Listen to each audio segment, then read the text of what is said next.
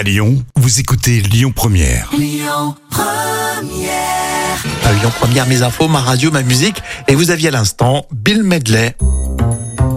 Histoire folle, véridique, racontée par Jam. Alors ce vin, là, il a un bon goût, il a euh, été réalisé avec méthode et euh, surtout avec un personnel particulier. Hein. Ah oui, c'est sûr, parce que ce vin est produit par des militaires.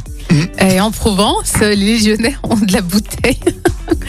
Euh, c'est le domaine du capitaine d'Anjou euh, qui accueille des vétérans de la Légion étrangère qui cultivent la vigne et les oliviers. Ah, c'est des vétérans, ouais. Ouais, c'est ça. et le domaine du capitaine d'Anjou a été créé en 1954 pour gérer l'afflux euh, de légionnaires qui étaient blessés en Indochine. Mhm. Alors, vous ne verrez pas de femmes parmi eux.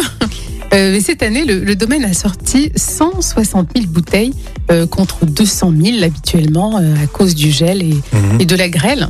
Et dont près de la moitié atterrira sur les tables de l'association d'anciens combattants. Mhm. Et le reste sera. D'accord, donc en Provence, les anciens légionnaires font, font du vin, Ils font leur vin, ouais. un peu de la piquette alors du coup, non je sais pas. Euh, fais gaffe, c'est des légionnaires. Hein.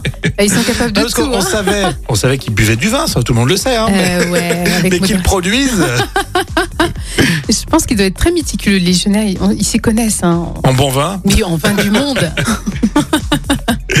Allez, c'est plus l'heure euh, de prendre un petit café ou un thé avec vous sur Lyon Première et Axel Red pour tout de suite. Écoutez votre radio Lyon Première en direct sur l'application Lyon Première, lyonpremière.fr et bien sûr à Lyon sur 90.2 FM et en DAB+. Lyon Première